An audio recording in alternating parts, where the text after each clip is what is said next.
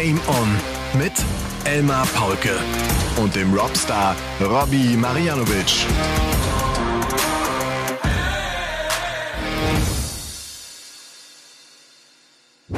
Ladies and Gentlemen, meine lieben Dartslauscher, hier ist euer Lieblingsradsport-Podcast. Ich melde mich aus St. Anton, befinde mich immer noch auf der Après-Ski-Party im Crazy Kangaroo. Hier ist Game On mit Folge Nummer 160 und äh, nachdem ich viel Selbstvertrauen getankt habe jetzt am Wochenende, äh, werde ich diese 160 mit Bullseye Triple 20 Bullseye checken. Alles andere ist mir wurscht, alles andere finde ich lame und äh, ich will euch noch sagen, dass es der Dienstag, der 2. August ist 2023. Es ist natürlich ein Game-On-Tag. Und der Robby hat ein bisschen Stress gehabt gerade. Wir nehmen später auf als eigentlich geplant. Er hat ein ganz blasses Gesicht und das muss er gar nicht haben. Robby, hallo, wie geht's dir? Ja, servus Helmer. Ja, mir geht's gut. Also, was heißt stressiger Tag? Ja, es ist ein bisschen, bisschen äh, terminlich unter Druck gekommen. Aber den Tag habe ich jetzt überstanden. Du hast den Arlberg Giro überstanden. Wir haben alle gemeinsam den heißesten Juli seit 100.000 Jahren oder so ähnlich überstanden. Also ich glaube, äh, ja, wir haben das alles gemeinsam geschafft und dir gratuliere ich erstmal ganz herzlich zum Erreichen des Zieles. Du hast ja ein bisschen Sorgen gemacht, aber hat ja im Endeffekt alles ganz gut geklappt, so wie ich gehört habe, oder? Hat alles echt gut geklappt. Aber du, das, da erzähle ich gleich mal ein bisschen ausführlicher drum. Ich, ich lass uns mal vielleicht so ein paar Gerne. andere Themen äh, vor, vorwegnehmen. ähm, zum einen ist was ganz Schreckliches passiert. Ich habe jetzt endgültig die Schriftgröße auf meinem Handy vergrößert. Ich habe es jetzt eingesehen, nachdem mhm. ich äh, viele Nachrichten, auch die ich selber dann auf Instagram, weißt du, was gepostet und ich konnte es nicht mehr erkennen, natürlich Tippfehler und alles drin. Ich habe es jetzt eingesehen und weiß, ich muss entweder die Brille aufziehen oder ist es scheiß Schriftgröße. Äh, weißt du, was ich meine damit? Das ist ja so ein Eingeständnis, dass, es, dass die Augen nicht mehr reichen, ne? dass man immer älter wird. Ja, aber ist doch nicht schlimm oder? Also ich meine, das ist doch noch, gehört zum Leben dazu, aber mir geht's ähnlich. Ich, meine Augen sind vielleicht noch, ja, sie sind sowieso nicht mehr ganz so gut, aber nicht mehr so schnell. Ich komme nicht, bei schnellen Sachen kann ich nicht mehr hinterher schauen. Also meine Darts, die fliegen ja auch mit gefühlten 125 km/h teilweise nach vorne. Die kann ich gar nicht mehr verfolgen. So schnell gehen die Triple 20 rein. Ja. Ähm, nee, aber ich, ich kann nachfühlen. Ich habe jetzt auch einen Optikertermin, wo mir wahrscheinlich gesagt wird, dass ich so eine Gleitsichtbrille brauche. Und das, da habe hab ich. ich. echt schon keinen Bock drauf. Habe ich ja. richtig keinen Bock drauf, weil die ist ja. so teuer. Ja, das stimmt. Ja. Da wirst du ein paar hundert Euro wirst du da reinstecken müssen. Aber es lohnt sich auf der anderen Seite ja auch. Ja, also, ja, klar. Ja. Ich meine, wem sage ich das? Du bist ja, du, du hast ja schon viel länger eine Brille. Ich habe es ja noch gar nicht so lange und, und merke ja. trotzdem auch, wie, wie es mir hilft. Auch gerade abends kommentieren hab, mit Brille ist eine große ja. Erleichterung. Also das strengt mich viel mehr. Wenn ich ohne Brille kommentiert habe, bin ich viel müder und viel platter, weil es mich in Fokus braucht. Ne? Und weil ich habe sie seit ich 18 bin. Oh. Seit dem Führerschein, weil da, da ist es dann das erste Mal so richtig aufgefallen, dass der Typ beim Sehtest gesagt hat, nee, nee, so kannst du äh, nicht Auto fahren. Und dann musste ich tatsächlich eine Brille mir schnell besorgen. Ich weiß noch damals, weil ich den Führerschein so ganz schnell wollte und das alles so eng war, ich habe einfach gesagt, ich nehme die Brille, die am schnellsten fertig ist. Und dann hatte ich auch dementsprechend hässliches Modell erstmal die ersten paar Wochen auf der Nase, aber es war mir egal. Hauptsache das war eine, das war eine Klobrille. Ja. Nein, schlechter Damals Spaß. noch von der AOK bezahlt. Kennst du noch? Die AOK-Gestelle, die, die waren ja so der Renner. Oh, da warst du auch der Renner. Das ist gut. Ja. Ja, darts-technisch ist die letzte Woche gar nicht so viel passiert. Die Women's Series ist fortgesetzt worden mit zwei Turnieren. Ähm, es ist irgendwie eine never-ending Story. Das meine ich ganz positiv. Die Bo Greaves, sie ballert alle weg. Sie holt sich Alles. die nächsten beiden Siege. Man muss aber auch sagen, jetzt Mikuru Suzuki beide mal im Finale gestanden. Und wie die auch durch das Turnier gehen, die geben vielleicht mal ein Leck hier und da ab, aber da sind auch viele zu Null Siege mit dabei. Das ist so souverän. Ja. Ja. Ich meine, das waren ja vier Turniere jetzt am Wochenende. Alle vier gewinnt Bo Greaves. 19 Titel jetzt auf der Women's Series. 19. Also, das ist unfassbar. Allein, was sie an Preisgelder eingesammelt hat, da wären viele Herren neidisch, wenn sie das ging. Und ähm, ich muss noch was korrigieren. Ich hatte ja gesagt, dass wir wahrscheinlich auf Fallon Sherrock verzichten müssen bei der WM, weil sie diesen, dritten, äh, diesen zweiten Platz nicht mehr einholt. Die PDC hat wohl wieder die Regeln so ein bisschen angepasst. Also Fallon Sherrock scheint doch bei der WM dabei zu sein.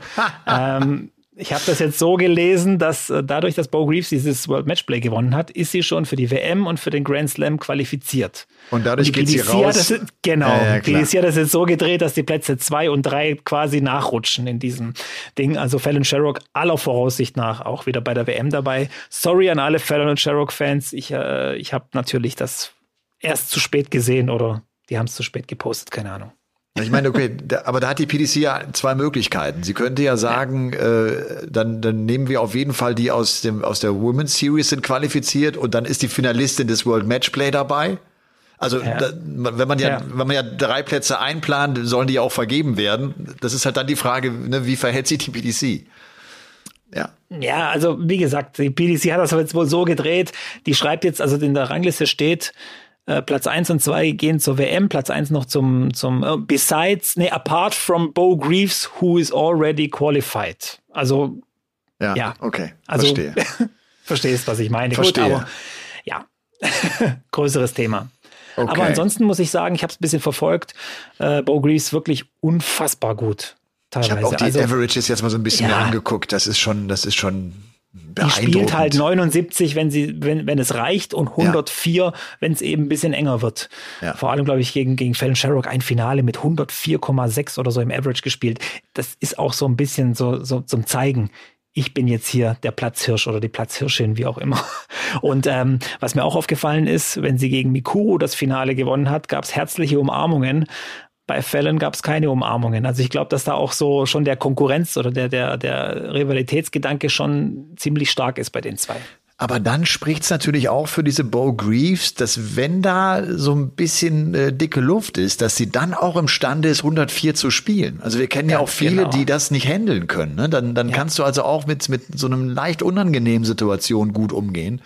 Ja. Und das ist das nächste Zeichen, dass die Männerwelt aufpassen muss, jetzt gerade wenn sie beim Grand Slam of Darts und bei der WM äh, an den Start gehen wird äh, und, und, und gefährliche Darts spielen wird. Ganz gefährlich. Die sind ja. ganz gefährlich. Ja. Also ich möchte sie, also ich würde sie nicht haben wollen als äh, Pro Tour Qualifikant bei der WM. Das wird unangenehm. Egal wer es wird. Ja. Und du hast die Fans natürlich gegen dich. Also das ist, das ist ein ganz schwieriges Spiel. Voll. Absolut. Ja. Absolut. Bei den Männern ist es ja so, dass die World Series jetzt äh, fortgesetzt wird in Neuseeland. Ich habe heute die ersten Fotos auch auf Twitter gesehen oder ich sollte besser sagen auf X. Ja. Ne? Äh, äh, Ryder, Ryder ist ja nicht mehr Twix oder, oder nee. äh, andersrum. Ne?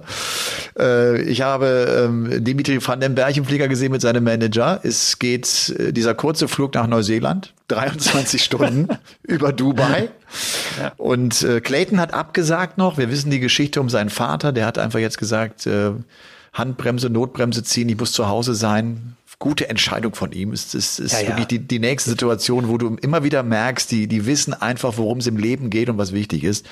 Der hat also abgesagt, dafür ist Damon Hatter jetzt zu den PDC-Repräsentanten rübergewechselt und es kommt ein anderer äh, australischer oder neuseeländischer Qualifikant rein.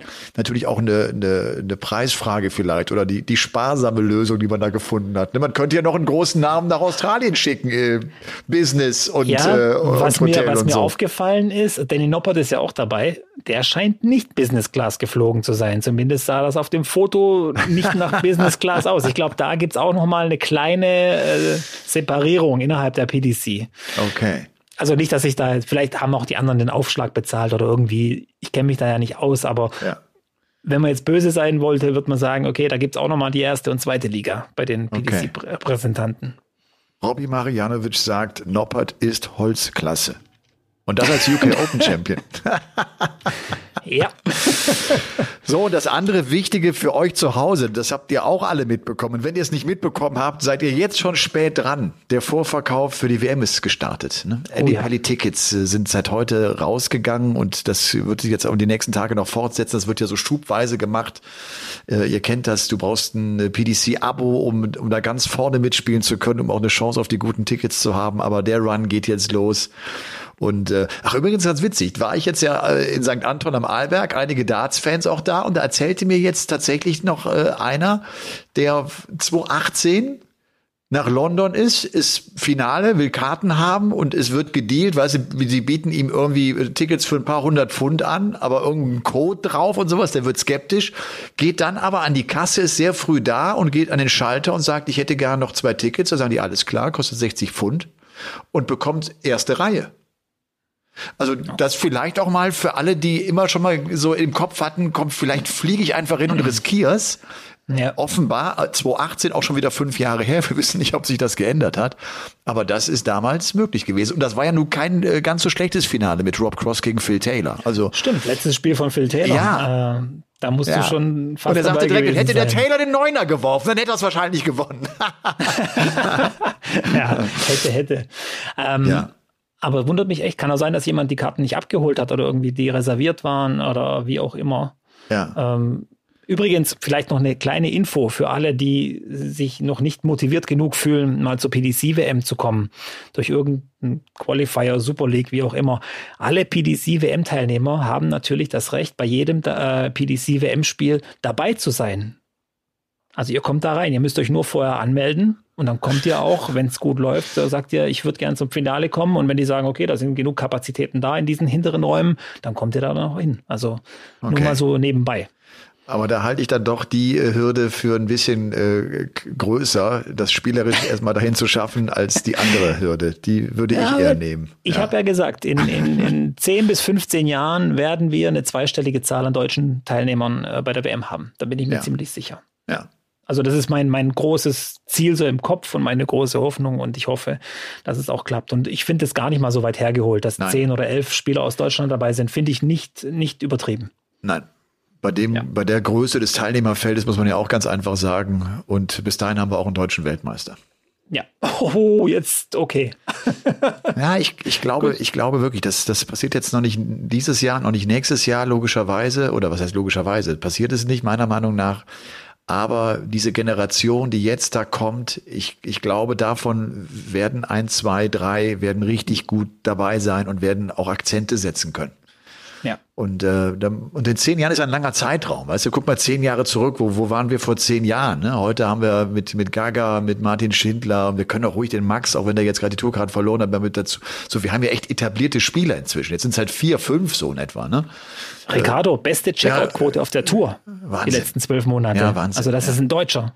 Und ja. der ist jetzt kein äh, großer Superstar, der ist der beste Checker auf der Tour im Moment. Also ja, das, das ist schon einer, den vielleicht so der normale Zuschauer auch gar nicht auf dem Zettel hat. Ne? Ihr, genau. ihr Dartslauscher, habt das natürlich alles auf dem Zettel, weil ihr hier so wunderbar versorgt werdet mit Inside News und Inside Geschichten hier ja. bei Game On. Ähm, du weißt, was auch geil ist, äh, haben auf dem ZDF äh, jetzt in der Mediathek eine ähm, Survivors gesehen, eine Serie gesehen. Und denken, die ganze Zeit, dass das eine Serie ist, die über sechs Folgen geht, ohne das zu checken. Und denken schon nach der dritten, vierten Folge, denke ich, wie soll das Ding denn ausgehen? Was, was, wie, was ist denn das für eine letzte Folge? Weißt du, und dann ist die Folge zu Ende und dann kommt, ah, es gibt auch Folge sieben. Ah, es gibt auch Folge acht. Äh, zwölf Folgen gab's. Das ist versteckt. Ich habe nicht einmal da reingeguckt und geguckt, wie viele Folgen es hat. Ich dachte, er hat halt sechs Folgen. Das war. Ja, wie bist du drauf gekommen, dass es nur sechs hat? Ich habe keine Ahnung. Es hatte mir irgendjemand gesagt, glaube ich. Ich glaube, irgendjemand hat mir das empfohlen, er hatte gesagt, es hat sechs Folgen und das habe ich irgendwie für mich abgespeichert. Da sind wir wieder bei dem gefährlichen Halbwissen, das oh, man immer ja. wieder durch die Insta-DMs mitkriegt, ja. Oh, Vorsichtig, ja. Oh, ja. Vorsicht. Vorsicht. Da kann so ein Fernsehabend plötzlich ganz lang werden. ja, Alberg Giro, Robby. Ich lebe oh, noch. Ja. ja. Äh, es war echt fett. Also ich, ich fange vielleicht mal echt hinten an, auch wenn das jetzt äh, mir so ein bisschen unangenehm ist. Ich bin angekommen, ne? Ich habe das Video ja auch, dieses das Video auch, ne, als Julia äh, schreit und ruft Elmar, ne? Und danach äh, erstmal musste ich erstmal heulen. Ich war offenbar, obwohl ich das äh, auf dieser Tour gar nicht so gemerkt habe, ich war so drin, ich war so im Fokus, Robby. Und das war für mich eigentlich das Spannendste äh, von, von, von den letzten ein, zwei Wochen. Jetzt, jetzt soll ich mal ausholen oder was? Wie, wie oder du grätschst immer rein, wenn du das Gefühl hast, ey, Pauli, jetzt ist gut, dann, dann sagst du, dann hebst du die Hand. Ich wollte nur hab, sagen, ich, ich, könnte, ich, könnte, ich könnte so viel erzählen darüber, ne? Ja, ja, ich wollte nur ganz kurz einwerfen, dass mit dem Heulen, da bin ich voll bei dir. Je älter ich werde, desto emotionaler werde ich. Also ich muss jetzt tatsächlich, wenn ich Rain Man oder Peter Pan, die Version mit Robin Williams anschaue, jetzt heulen. Musste ich früher nicht, aber ich bin da voll bei dir. Aber hol gern aus. Also ich habe überhaupt kein Ja. Problem. Ich habe jetzt ja so viele Wochen von diesem Alberg Giro im Vorfeld gehört. Ja, Jetzt genau. will ich auch wissen, wie es war. Genau. Sorry, also da müssen wir Viel- jetzt. Pass auf, äh, ich, dann, dann lass mich mal Freitagabend angereist, äh, Samstag den Tag da verbracht. Das Wetter war irgendwie besser als angekündigt, dass wir schon die Hoffnung hatten, okay, Wetter könnte morgen auch gut sein ne, oder in Ordnung sein, nicht allzu viel regnen, keine Gewitter. Das war dann irgendwann klar, dass wohl die Gewitter ausbleiben, was ja auch so ein Rennen gefährden kann. Das wäre auch noch geil gewesen, ne? wenn ich da hingefahren wäre, morgens Gewitter, Abbruch und du fährst wieder nach Hause. Aber das war dann so ein Tag, das ist ja auch das, worauf ich so gespannt war und worauf ich so einen Bock hatte, weißt du, wo, wo du merkst, die reisen alle an, du konntest für 10 Euro dich eine Viertelstunde lang massieren lassen, weil die extra so einen Service eingerichtet haben. Es gab die Pasta-Party, kannst du viel Pasta fressen, wie du willst. Und auch da habe ich die Nachrichten bekommen, ja, ich bin, bin dann mit so ein paar äh, RadsportlerInnen äh, connected und die auch gesagt haben, isst viele Kohlenhydrate, haut, haut in die Kohlenhydrate rein. Ich habe drei Teller Pasta gegessen noch am Tag vorher und war noch oben auf dem Berg und äh, ja, hatte dann den Plan, ich ähm, ich stehe morgens um drei Uhr auf, fünf Uhr war ja Start, ähm, lass mir so ein bisschen Zeit, frühstücke auch in Ruhe, fahre mich dann noch ein, so 20, 25 Minuten noch mal ein, zwei Berge schon mal anfahren, dass die Beine warm werden und gehe dann halt zum Start runter. Ich muss vielleicht vorher noch sagen, Robby, ich, du weißt, ich bin eigentlich, wenn es um Sport geht, sehr zuversichtlich. So, da, da habe ich so, ein, da habe ich so eine, so eine innere Ruhe oder was auch nicht, so einen inneren Glauben, dass ich das umsetzen werde. Dieser Glaube ist mir in den letzten Tagen so abhanden gekommen.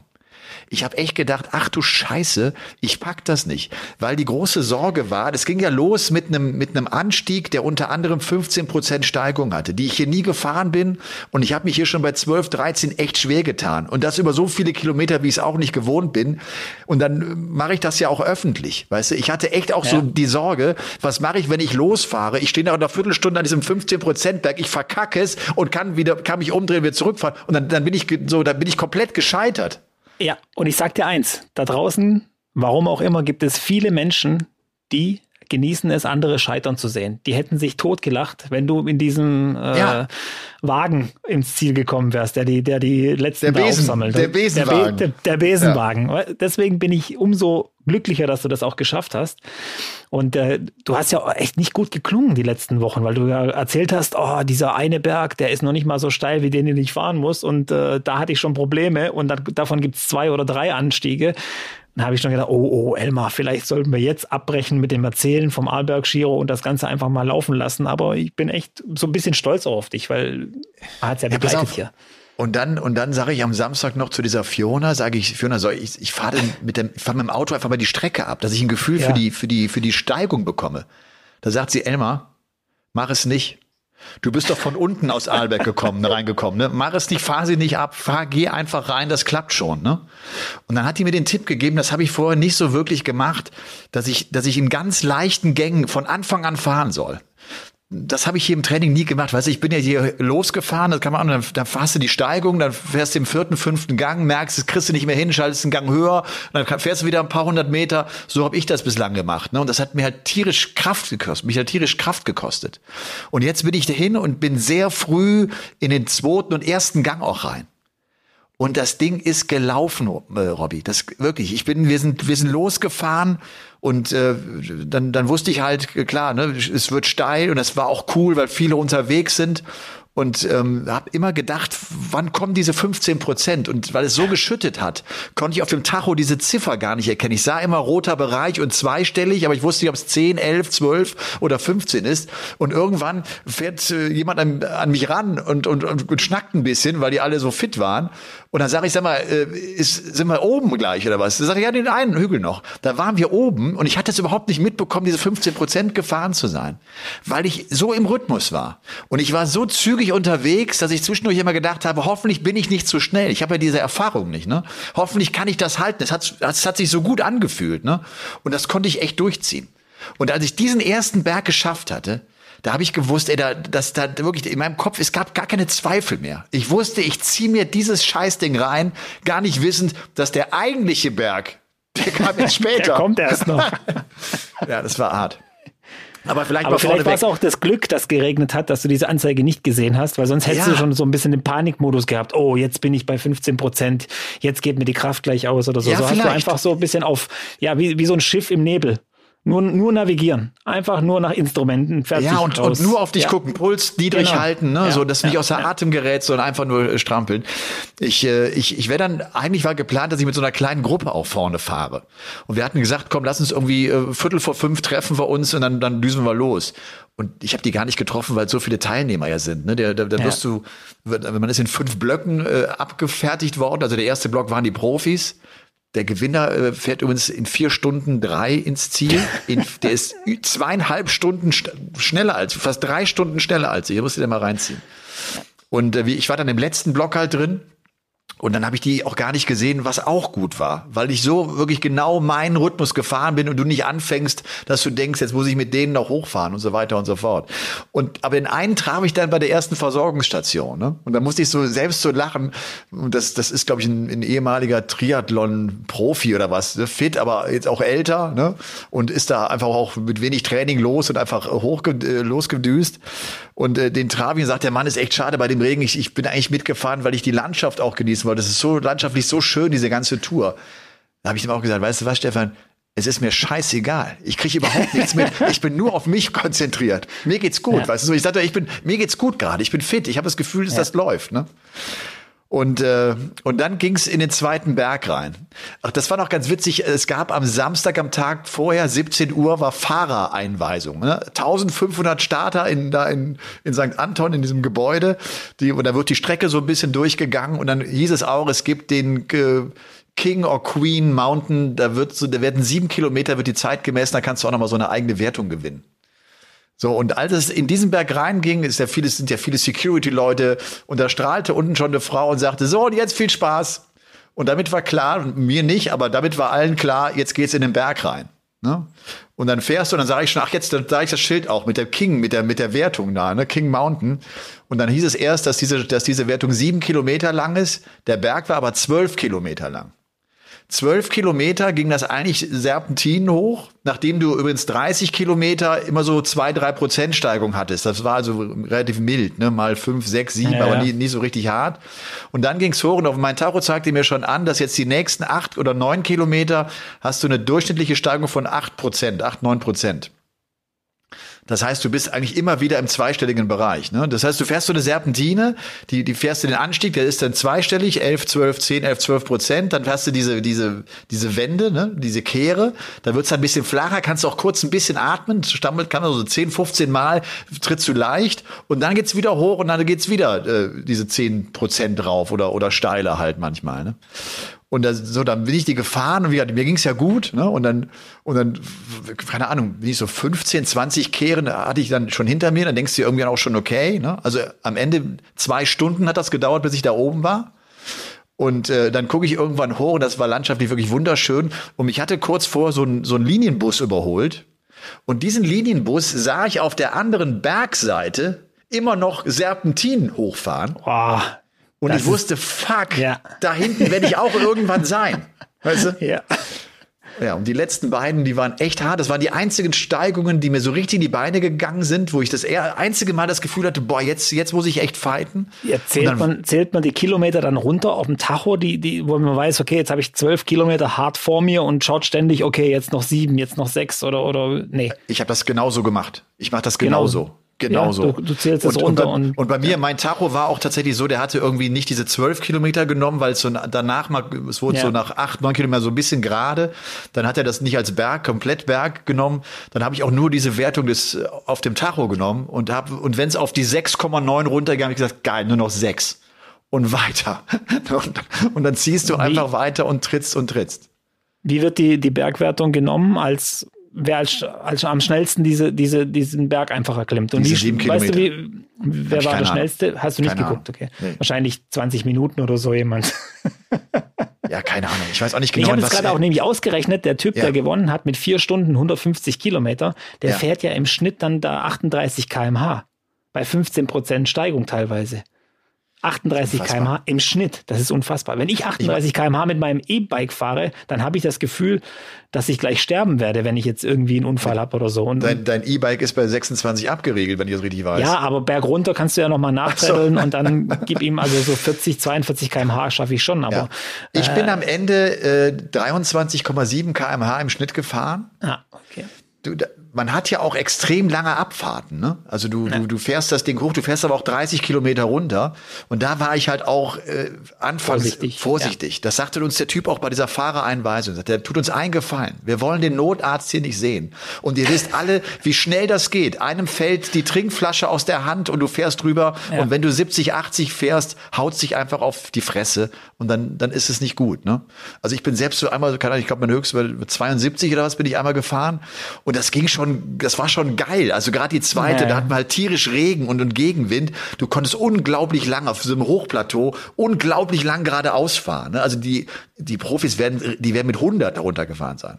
Ja. Und der eine überholte mich auch einmal, ne, der, der richtig Gummi gab, der auch richtig rein, der sah den Berg und sofort richtig Alarm. Den habe ich auch nach vier Minuten, obwohl alles, ich habe das Gefühl, ich konnte zehn Kilometer weit, der war, der war weg nach vier Minuten. Den habe ich, hab ich gar nicht mehr gesehen. Also die geben echt äh, voll mit. Aber das, das Coolste, wirklich so jetzt im Nachhinein für mich, nachdem ich diese Zweifel hatte, ich habe mir auch dann noch das Video, was ich da morgens um 20 vor 5, äh, dann hab ich, bin ich mal live rangegangen, da waren uns 500 ja. Leute, 500 Leute waren live. Was macht ihr eigentlich die ganze Zeit nachts um 4.40 Uhr? Ich will es gar nicht wissen. Da, da habe ich, da habe ich selbst noch gedacht, boah, ey, wie, wie, wie zurückhaltend und wie, aber, weil ich diese Zweifel einfach hatte. Und jetzt auch die Frage an dich, Robby mir ist so klar geworden, das ist ein Aspekt, dem ich im Kommentar als Kommentator kaum Gewicht gebe. Dass du vor einem Wettkampf, egal in welcher Sportart es ist, vor einem Wettkampf immer eine große Ungewissheit hast. Weil du nicht weißt, wie es laufen wird. Also ne, jetzt im Radsport ist es, ist es die Ausdauer, ist es die Muskelkraft. Im Darts, wie, wie läuft es, wie komme ich rein? Und diese Ungewissheit verursacht ja auch diesen Kribbel und macht es ja auch spannend. Aber das, das musst du erstmal handeln. Ja. Also, ne, und, und da kommen viele Aspekte rein. Und das ist ja im Darts auch ganz, ganz brutal, weil alle schon mal erlebt haben, dass sie eine Doppelkrise kriegen, weil du, ne, weil du, weil du genau auch weißt, wie Matches laufen können. Ja, und viele beschweren sich ja immer, dass man so nervös ist beim Darts, dass man die Nervosität nicht in den Griff kriegt. Ganz ehrlich, das ist doch das Geilste an dem ganzen Ding, wenn die Hand zittert und man, man zitternd irgendwie das Doppel doch noch trifft oder diese Aufregung vor dem Match oder während dem Match. Das sind doch die Momente, die dich leben lassen. Wenn du, wenn du jetzt genau gewusst hättest, was auf dich zukommt da äh, beim Alberg Giro, Strecke vorher abgefahren und alles schon mal gemacht oder vielleicht schon dreimal gefahren, dann, dann ist das Kribbeln nicht so sehr, wie, wie du es jetzt erlebt hast. Und das ist ja so ein Ereignis jetzt für dich, das wirst du nie im Leben vergessen. Und das hat viel mit Nervosität zu tun, viel mit, mit Wahrnehmung zu tun. Also völlig, du warst ja da mit dem Kopf völlig dabei. Und ich glaube, so bewusst etwas zu erleben beim Sport, das hat man ja selten. Das hast du nicht beim alltäglichen Sport, wenn du jetzt irgendwie nee. deine ja. Joggingrunden machst oder deine, deine, deine Trainingsrunden auf dem Fahrrad. Das wirkliche Erlebnis, das, was du niemals vergessen wirst, das hast du jetzt erlebt. Und das ist ja beim Darts ähnlich. Also dieser ganz große Wettkampf, der dann plötzlich vor der Tür steht, diese Meisterschaften, diese Finals, wie auch immer, das sind die Dinger, die, die dir im Kopf bleiben. Nicht die acht Stunden Training mit irgendjemandem oder sonst irgendwas, sondern genau dieser Moment. Und das ist ja auch genau das, was, äh, was ich glaube, was Sportler süchtig macht. Dieses Gefühl. Das willst du jetzt wieder haben, oder? Das hat dich jetzt schon so ein bisschen angefixt. Das hat du, mich du angefixt. Ja, und, und nochmal, gerade dieser Moment, wo die, wo meine Zweifel plötzlich weg waren. Und ich war so, ich, ich hatte irgendwann eine so innere Überzeugung, dass ich dieses Ding fahren würde. Also ne, nach dem ersten Berg vor allem, weil ich diese Angst hatte, dass ich da schon irgendwie äh, aufgeben muss. Ne? Ich hatte irgendwann war ich im Kopf, ich war so fokussiert auf, dass ich ins Ziel komme. Und ich glaube, so geht es dem Van Gerven, der, den wir so eine Zeit lang so dominant erlebt haben. Ich glaube, der hat genau und der genießt auch, glaube ich, genau das. So, so ohne Zweifel zu sein, dass ich das gewinnen werde. Und egal, ja. wie groß das Turnier ist, wie groß die Bühne ist, so sich auf sich verlassen können. Und das ist natürlich ein unfassbares Gefühl, ne, dass du, dass du selber weißt, du wirst das jetzt machen. Und du wirst das Ding nach Hause bringen, so wie du es geplant hast. Und das ist ein unglaubliches Gefühl. Krieg ich jetzt, krieg ich jetzt auch Gänsehaut, wenn ich das sage. Ja. Ja, das ist das, das ist unfassbar. Vor allem ja. auch äh, das, ja, die Gewissheit zu haben, egal was kommt, egal was, was irgendwie für Schwierigkeiten anstehen, du, du weißt in dem Moment, ich pack das. Ich pack das jetzt einfach, so wie du halt eben erzählt hast vorher. Du wusstest das relativ früh im Rennen, dass du das auf jeden Fall schaffst, bis ins Ziel zu kommen. Und das war dann plötzlich dein Gedanke. Ja. Und der, der hat dich dann getrieben. Und, äh, und das, ich glaube, das muss man sich auch beim Darts wirklich so ins Hirn reinpflanzen. Das können nicht viele. Deswegen gibt es auch diese Qualitätsunterschiede zwischen guten Spielern auch nochmal. Dass einfach nicht viele in der Lage sind, diesen Gedanken im Kopf zu behalten und das, und das drin zu behalten. Weil ich habe ja schon oft gesagt, es gibt Tausende, wahrscheinlich Zehntausende gute Dartspieler auf der Welt. Aber nur wenigen ist es, glaube ich, vergönnt, mental da auch äh, so einzusteigen, dass man ein erfolgreicher Spieler wird. Und ich kann es nur noch mal sagen, äh, zum Beispiel ein Harry Ward, der ja schon ein Pro-Tour-Turnier gewonnen hat. Zweifellos einer der besten Jugendspieler war, den es überhaupt gibt. Plötzlich sagt er, nee, ich habe keinen Bock mehr und gibt die Tourkarte ab und sagt, ich, das ist nichts für mich. Obwohl der sicher genauso gut spielt wie vielleicht ein, keine Ahnung, Gaga Clemens ist jetzt vielleicht ein bisschen übertrieben oder so, aber einer, der so zwischen, zwischen so 32 50, und Top 50 genau, Spieler. Top 50 ja. Spieler. Ja, das ja. ist sicher so in der Range und er hätte, ja. hätte auch sicher seinen Lebensunterhalt damit verdienen können. Aber er war einfach im Kopf nicht so eingestellt wie diejenigen, die es wirklich wollen, wie ein Steve Beaton, der seit 30 Jahren seine Tour abfährt und das immer wieder will. Und ich glaube, das ist auch so ein Typ. Der hat das im Kopf drin. Das ist sein, sein, sein Ding. Vielleicht nicht, dass er hingeht und sagt, ich gewinne das, sondern das macht mir Spaß, ich will das. Ich will das unbedingt erleben und äh, das ist der große Unterschied, glaube ich. Aber ich glaube, das kannst du auf, auf jeden Sport irgendwie so Auf jeden Sport, absolut. Ja. Absolut. Ja. Das ist, das die ist Macher, das sind die Macher. Ja. Das, dann bist du ein Macher. Und das ist wirklich, und, und diese, diesen Gedanken hatte ich tatsächlich, als ich da live war, morgens um 4.40 Uhr, da habe ich, da kam mir so der Gedanke, dass das eigentlich allen so geht, ne? dass das jedem ja. Sportler so geht, weil du immer die Angst hast zu versagen. Diese Versagensangst, die ist ja da, oder du kriegst sie halt weg, weil du, weil du irgendwann so eine innere Überzeugung mit dir trägst, dass du weißt, du wirst es schaffen. Ja. Aber gut, und das, und dann sind wir wieder auch im, so im Bereich, äh, wo, wo hat der Sport Parallelen zum Leben? Und ich glaube, wenn du, wenn du, wenn du Projekte angehst und wenn du auch Zweifel hast, wenn du diese Zweifel irgendwann überwinden kannst, ne, und wenn du dann marschieren kannst, dann, dann wirst du im Leben sehr erfolgreich sein, ne, wenn, wenn du es schaffst, ja. diese, diesen, diesen Schritt äh, tatsächlich zu gehen. Eine also das, Frage war, das, das war ein tolles Jahr. Ich muss auch noch, ja. vielleicht noch, ja, also, sag mal deine Frage. Wenn, als du über die Ziellinie gefahren bist. Ja. Kann mir das ja vorstellen, wenn man Radrennen. Lächeln oder Erleichterung? Erleichterung? Schon so ein kleines Lächeln im Gesicht, oder? Schon ein Lächeln im Gesicht, ja, ja, klar. Ja, ja, klar. Fällt dann auch so einem wie beim Darts. Beim Darts ist es oft so, dass dann plötzlich, wenn das Match zu Ende ist, es fällt alles so in dir zusammen. Dein Körper äh, baut auch komplett schnell ab und du, du, hast das Gefühl, du bist in einem ganz anderen Zustand plötzlich. Also diese ganze Konzentration, dieser Fokus ist weg. Ist es beim Radfahren dann auch so? Also ich habe es geschafft und plötzlich so, Puh, und alles, wie wenn, ja. du die Luft aus dem Ball rauslässt. Ich, ich kam dann an und dann, dann, dann rollst du über die Ziellinie, dann, dann halten die sich auch sofort an, weil sie den, weil sie den Tracker ab, äh, abschneiden wollen, da abreißen wollen. Und dann kam ich da raus und, äh, und dann kam auch sofort, ich habe ein Foto gepostet, da kam sofort einer auf mich zu und sagte, ey, du bist der Elmar Paulke, das ist ja geil. Glückwunsch, hast so, da war ich noch so in meiner normalen äh, Elmar Paulke Darts-Kommentatorrolle, ne?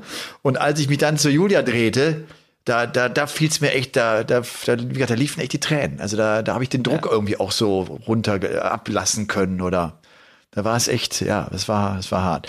Es war übrigens echt kalt. Wir hatten Temperaturen, das, Tacho zeigt das ja alles an, zwischen 6 und 18 Grad.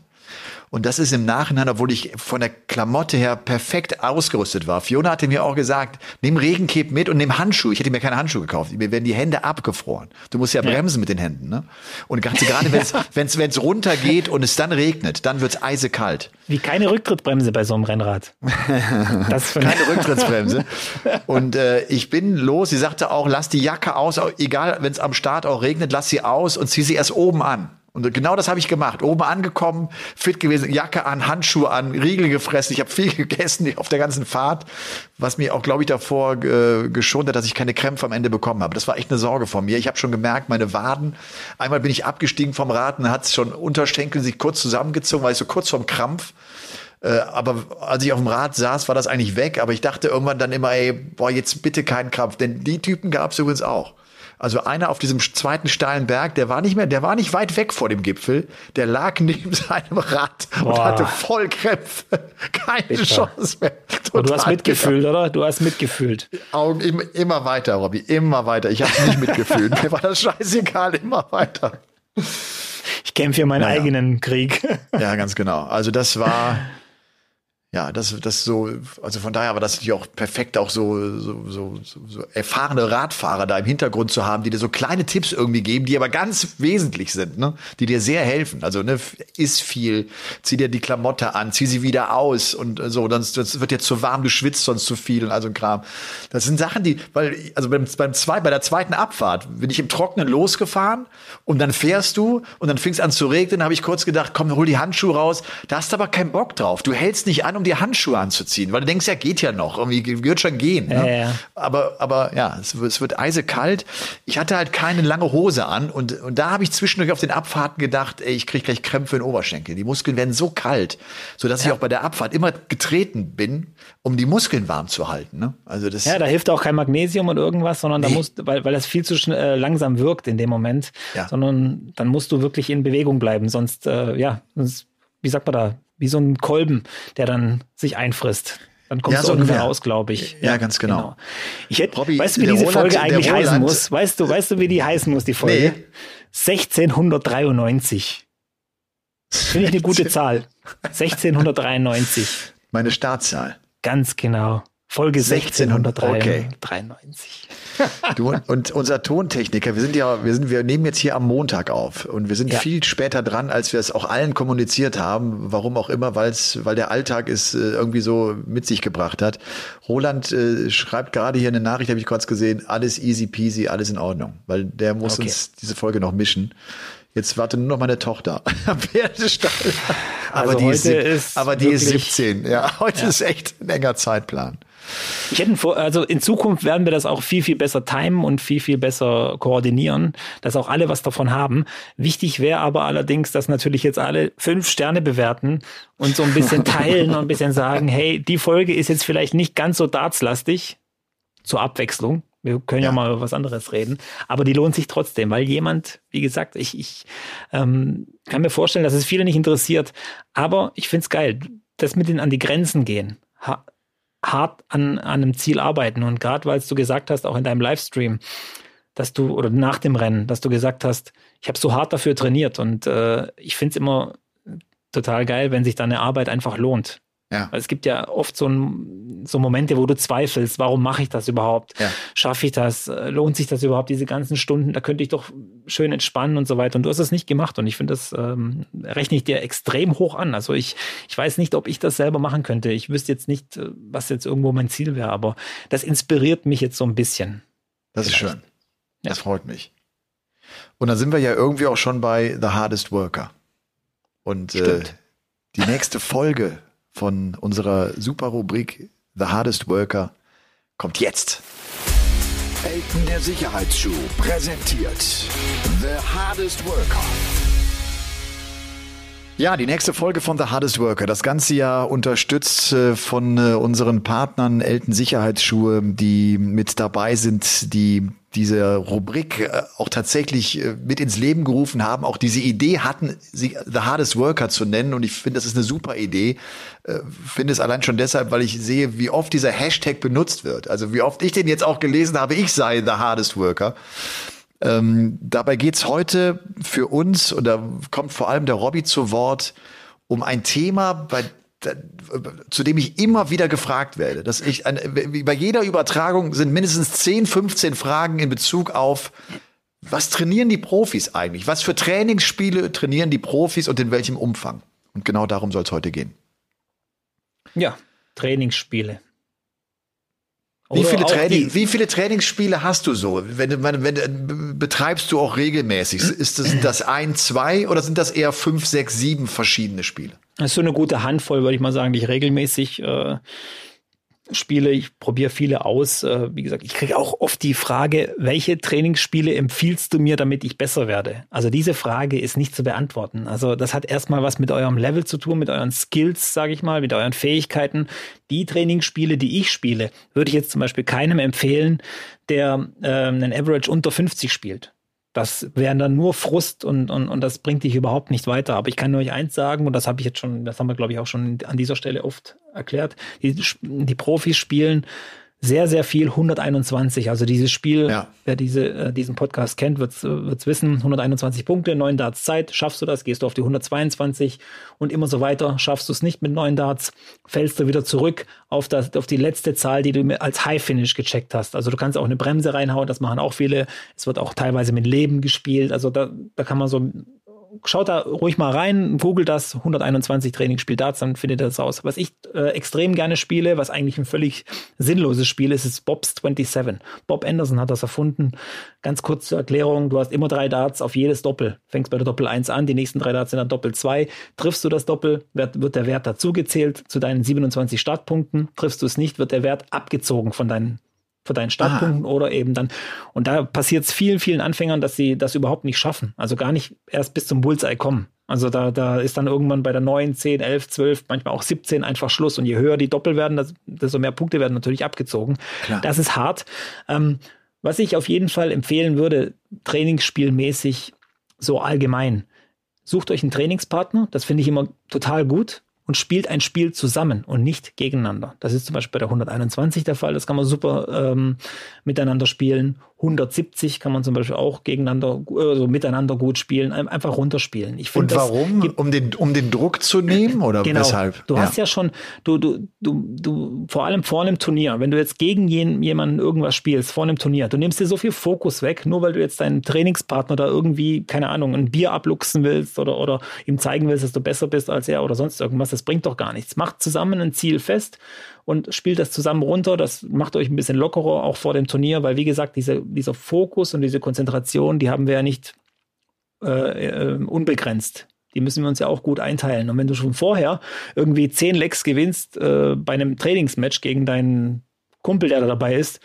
ähm, dann hast du dir einfach relativ viel Kraft schon genommen, mental. Und deswegen wäre es für mich, also ist es für mich und für viele andere auch viel, viel sinnvoller, was gemeinsam zu spielen, einfach den Arm locker machen.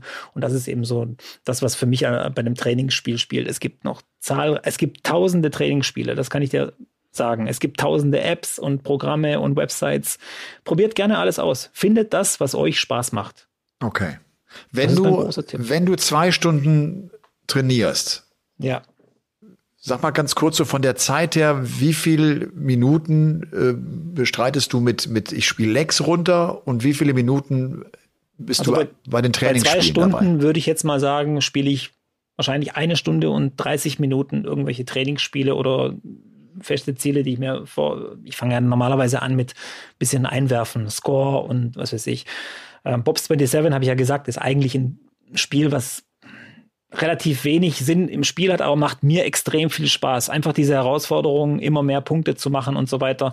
Also ähm, nur mal als, als Zahl, wer macht, da macht, so des, macht, Range, deshalb, macht deshalb wenig Sinn, weil es im Match nie so passieren wird. Ne? Nie, nie. Das ist, das du, der Grund. Ne? Ja. Du musst einfach die Doppel 16 treffen irgendwann beim ja. Doppel.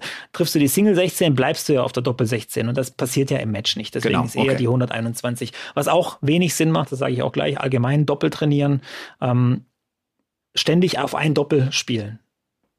Klar gibt's die Situation immer wieder, dass du drei Darts auf dem Doppel hast, aber was dich wirklich weiterbringt in einem Match oder im Wettkampf sind eben diese Kombinationen. Wenn Gilt das auch für den Anfänger? Checkst. Ich glaube schon. Ähm, in dem Fall vielleicht bei Anfängern würde ich jetzt mal die, äh, die simplen Zwei-Dart-Finishes äh, bringen dich weiter. Wenn du eine 45 regelmäßig 13 Doppel 16 checkst, dann wird dich das als Anfänger sehr, sehr weit bringen, weil viele anderen eben nicht mal mit drei Darts die Doppel 16 treffen in deiner Range. Und deswegen finde ich das ganz gut und vor allem auch den, den Switch so ein bisschen auf dem Board. Und ähm, wenn du jetzt wirklich die Doppel noch gar nicht drauf hast, dann macht es natürlich Sinn, alle Doppel erstmal schön zu spielen, auch die Richtung zu finden. Viele werden es erkennen, wenn wir im Kommentar drüber reden, oh, die kann er super als Bande benutzen oder ah, das Doppel ist verdeckt. Das kann man natürlich damit super, super trainieren und sein Spiel anpassen. Aber für den Spieler, der jetzt schon so ein bisschen sicherer ist, würde ich sagen, ja, Kombination, die sind super. Was ich bei mir ja merke, wenn ich an Bord stehe, ich werf schon zu einem Großteil auf die Triple 20, ja. weil ich ja auch immer den Wunsch habe, diese 180 zu werfen. Und glaube so, wenn du das jetzt alles auch erzählst, deine Übungen haben ja nichts damit zu tun, stur auf eine Triple 20 zu werfen. Mhm. Auch wenn das eine Situation ist, die im Match natürlich schon vorkommt, ne? weil ich ja mit den ersten drei Aufnahmen oder als Anfänger noch mehr Aufnahmen einfach oben auf die Triple 20 gehe und versuche möglichst viele Punkte einzuholen.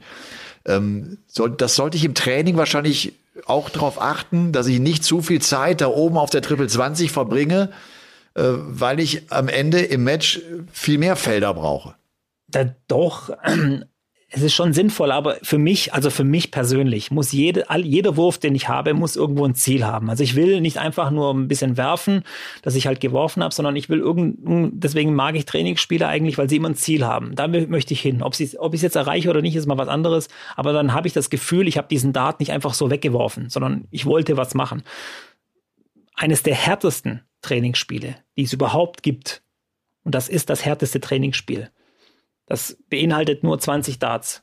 Da wirfst du nur 20 Darts. Aber diese 20 Darts müssen alle in, der, äh, in, in, in, in einem 20er-Segment landen. Versuch das gern mal zu Hause, 20 mal die 20 hintereinander zu treffen. Ja. Das ist unfassbar schwierig. Das ist zum Beispiel eins. Und mein Rekord liegt bei 26 Darts. Habe ich mal 26 geschafft. Darts. Habe ich mal geschafft in dieser Phase, als ich viel trainiert habe, war ich auf der 20, war ich gut.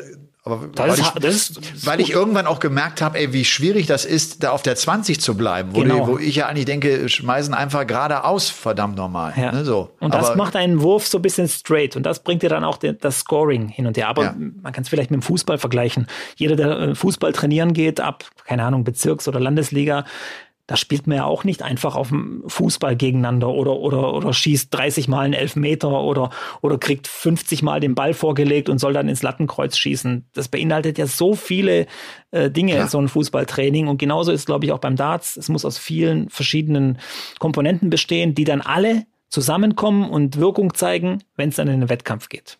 Okay. So. Hast du noch, äh, ich glaube, Bobs 27 ist für viele neu. Ja. Hast du noch irgendein Spiel, das wir noch nicht kennen, was dir einfällt, einfach damit man das mal gehört hat und einfach nochmal als Variation? Ähm, äh, ich, die, die ich spiele, sind halt schon dementsprechend so. Ja, aber ist egal. Einfach mal, dass man so ein Gefühl bekommt und so, in, in, in, in, wie ihr euch damit beschäftigt, weißt du, wie, wie du trainierst. Ich glaube, das, das wollen viele wissen. Wie, wie, wie macht ihr Profis das, ne, so? Ja, wir versuchen eben so ein bisschen ums ganze Board rumzukommen, weil du natürlich auch äh, nicht nur, ähm, also ich habe jetzt zum Beispiel eins, das ich beim EDAT extrem gerne spiele, das ist Split Score. Du fängst an, 15, 16 äh, musst du treffen, da werden die Punkte auch dazu gezählt und dann musst du irgendein Doppel treffen.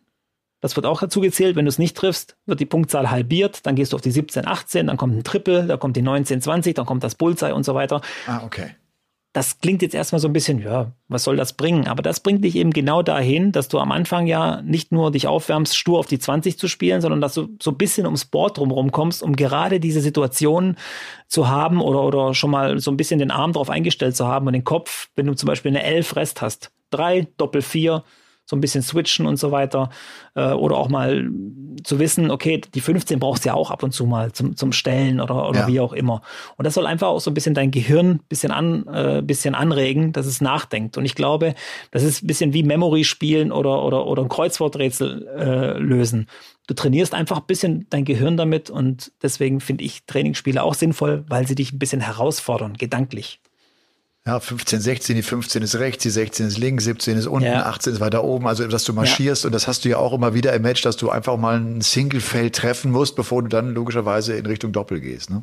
Ja, ja. Also, das, das zum Thema Dinger, Trainingsspiele, ja. Ah, das ist ein, ein Thema, das ist unerschöpflich fast und äh, es werden euch auch viele begegnen, die sagen, das ist alles Schwachsinn mit den Trainingsspielen, ihr müsst das und das so und so machen. Kann sein, dass es für den einen oder anderen Schwachsinn ist. Deswegen sage ich immer, sucht euch das raus, was euch gefällt, was euch Spaß macht, wo ihr merkt, dass es euch weiterbringt. Und wenn ihr merkt, dass euch Trainingsspiele nicht weiterbringen, sondern nur 501 spielen, dann macht das. Dann ist es überhaupt kein Problem. Das ist ja. dann eure, eure Lösung für euer Problem. Meine Damen und Herren, das war eine hochinteressante Folge von The Hardest Worker. Elton der Sicherheitsschuh präsentiert The Hardest Worker. Robby, äh, Game On Folge 160 ist die letzte vor unserer kleinen Sommerpause. Der August uh. wird immer pausiert hier bei uns bei Game On. Das muss auch mal so sein. Wir kommen dann Anfang September wieder. Ich glaube, der 5. Ja. September ist dann äh, die Folge Nummer 161.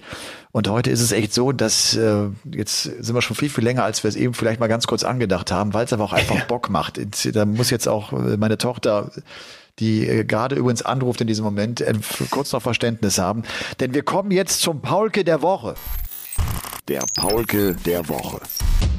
Der Paulke der Woche geht an den Alberg Giro. Äh, ich wollte ihn natürlich nicht mir selber geben, das ist ja albern. Und ich glaube trotzdem, dass das eine gute Wahl ist, weil das ein cooler Event war, weil es toll organisiert war, weil das nette Menschen sind. Auch das ist ja so, so klasse. Jede Sportart hat ja den eigen, die eigene kleine Welt, ne, mit den, mit den eigenen Typen. Und das ist im Radsport ja ganz genauso. Das sind, das sind coole Typen. Das sind halt Ausdauerfreaks, äh, und, und, und so kleine Maschinen, die da, die da alle warten und losgelassen werden wollen. Und, ähm, mir hat, Petra hat mir noch geschrieben. Und äh, sie hat mir gesagt, äh, ich, sie, sie wollte mir eigentlich den Paulke der Woche sozusagen geben. Und ich fand die Zahlen, die sie geschrieben hat, die fand ich echt nett. Sie sagt, der Paulke der Woche geht an Elmar und an alle, die an sich glauben, die an ihre Grenzen gehen und darüber hinaus, die fighten und die es trotz Zweifel einfach versuchen. An die geht der Paulke der Woche. Perfekt geschrieben. Oder? Fand ja. ich auch gut. Ja. Respekt. Ja. So, und jetzt, ich, ich muss jetzt, ich muss jetzt echt so eine kleine Biege machen, äh, weil wie gesagt, äh, die, wenn die eigene Tochter jetzt seit einer Dreiviertelstunde wartet, muss ich tatsächlich los. Es war trotzdem eine Folge, die Spaß gemacht. Ich habe vorhin am Anfang habe ich noch gedacht, vielleicht werden wir ja auch gar nicht so lang, weil weil das Thema, äh, weil, weil, weil wir wenig Darts haben jetzt gerade. Aber äh, ist, ich finde es schön, dass ich finde es ja schön, dass wir beim Giro auch so so weg ja, vom, ja. vom vom vom Tramp, vom Strampeln und vom ne, vom vom Radfahren, äh, dass wir uns da wegbewegen, sondern auch diese Parallelen sehen, die es im Darts gibt, die es in anderen Sportarten gibt, die genau. das Leben ja auch mit sich bringt. Du, dann wird's besonders spannend. Zur Not hätten wir auch drüber reden können, dass Stephen Bunting einfach jemand sagen muss, wenn er in New York ist und die Sonne knallt rein, auch als Engländer, mach, hau dir einfach ein bisschen Sunblocker aufs Gesicht, dann wirst du auch nicht so rot, weil der ist nämlich gerade im Moment unterwegs in den USA zusammen mit ah, Ross Smith cool. und macht da so eine kleine Exhibition-Tour und ich musste so ein bisschen schmunzeln, weil eben du, dieses typische Bild, was du eben von den Engländern hast, das hat er so ein bisschen gezeigt. Zwei Minuten Sonne, zack, rot im Gesicht. Deswegen, ja, das wäre so mein Ausweichthema gewesen. Ansonsten, ja. ich finde, ähm, ich, äh, ich habe mir auf jeden Fall vor, was vorgenommen, weil ich ein Interview gehört habe von Wayne Mardell. Lass uns da am 5. September ein bisschen drüber reden. Sehr gerne. Weil ich finde, das war so interessant und so aufschlussreich und für mich und ich glaube ich ist Wayne Mardell schon so eine besondere Person, auch was das Wissen und, und das ganze Fachkundige angeht. Der hat ein paar gute Sachen rausgelassen, auch persönliche Sachen und die müssen wir unbedingt im September mal besprechen. Aber ansonsten wünsche ich dir jetzt schon mal einen wunder, wunderbaren August, weil für mich steht auch nichts an, habe ich ja gesagt, kein Kommentar, kein ja. nichts. Äh, du, ich fahre schön. morgen mit den Kindern in den Urlaub. Ich, es geht in die Sonne, genau. Und ja. jetzt heißt es auch Füße hoch. Das habe ich noch gar nicht gesagt. Mir geht es uns heute körperlich, einen Tag danach richtig gut. Gestern Abend war meine Beine dick, konnte ich kaum die Treppe runtergehen. Aber heute geht's mir echt gut. Das, das finde ich schön. und äh, genau, das heißt heute Abend noch Koffer packen und dann geht's morgen früh los. Eine letzte Frage. Nur ja. so, dann kannst du gleich los. Ähm, Im Endeffekt, jetzt, wo du sagst, körperliche Anstrengung, hast du das Gefühl jetzt, das hat dir Lebenszeit genommen, weil du dich so überanstrengt hast oder Ach. so anstrengen musstest, oder hat dir das Lebenszeit gebracht? Nur eher gebracht, oder wie? Eher gebracht. Pass auf, das muss Gut. ich dir noch kurz erzählen. Die ja. letzte Woche vor dem, vor dem Rennen war ich die ganze Woche müde. Ich war unglaublich früh im Bett. Ich habe viel geschlafen und dachte auch immer, was ist mit meinem Körper los? Und, und bin ja auch gefahren, bin auch da nochmal kurz gefahren. Meine Beine waren sofort fett und dick und ich dachte, ey, scheiße, das wird alles so eng. Und wie es in den Tag reinging, als hätte der Körper sich irgendwie so gesammelt, weißt du, Kraft gesammelt. Umgestellt, ja. Und auf einmal ja. ging es wupp um und ab die wilde Fahrt. Also auch das Sehr war gut. irgendwie, also wie, wie von außen ferngesteuert oder war echt, ja, interessant. So, ich muss jetzt los. Habt ihr einen geilen August? Ja. Lasst es krachen, macht nichts, was Robby nicht auch machen würde. Und wir hören uns am 5. September dann auch schon wieder mit der nächsten Folge von The Hardest Worker. Das hat großen Spaß gemacht, Robby. Und du äh, übertreibst halt nicht im August. Auf keinen Fall. Auf keinen Fall. Schickt, schickt mir eure Lieblingstrainingsspiele und dann Oh ja, das finde ich gut. reden wir dann drüber im September. Schickt. Postet, postet Trainingsspiele oder schickt sie uns mit dem Hashtag Ja. The Hardest Worker. Das ist eine Ja. coole Idee. Also, schöne Woche. Okay. Macht's gut. Elmar, bis bis bald. Ciao. Tschüss. Game On ist eine Produktion der Podcast-Bande. Neue Folgen gibt's immer dienstags, überall, wo es Podcasts gibt.